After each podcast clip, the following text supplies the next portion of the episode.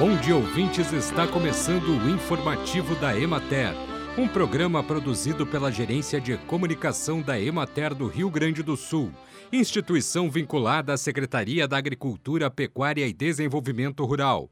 A apresentação é de Matheus de Oliveira, na técnica José Cabral.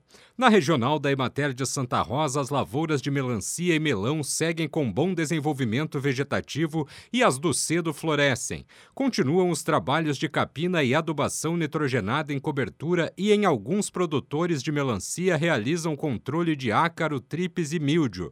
Na região de Porto Alegre, avança a colheita das primeiras melancias desta safra nas lavouras. A oferta ainda é baixa e o preço de comercialização está em torno de R$ 1,20 o quilo, valor que valoriza o risco da oferta do cedo. Os frutos são de aproximadamente 4 a 5 quilos e as lavouras estão em boas condições de desenvolvimento.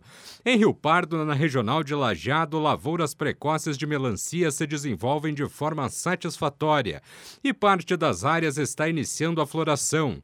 Na regional da Emater de Pelotas, morangueiros foram bastante beneficiados com o clima seco e baixa umidade relativa do ar, o que acelerou a frutificação e desenvolvimento dos frutos, assim como coloração e sabor.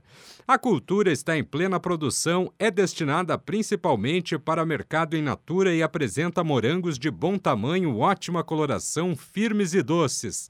Outra parte é comercializada para as agroindústrias de polpa e algumas tradicionais no setor de conservas. Estes morangos são ofertados limpos e sem pedúnculo, congelados e acondicionados em sacos plásticos. Os valores variam entre R$ 6 e 8 reais o quilo, variação que se justifica em razão do frete até as agroindústrias.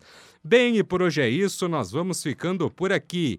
Mas amanhã tem mais informativo da Emater. Um bom dia a todos que nos acompanharam e até lá!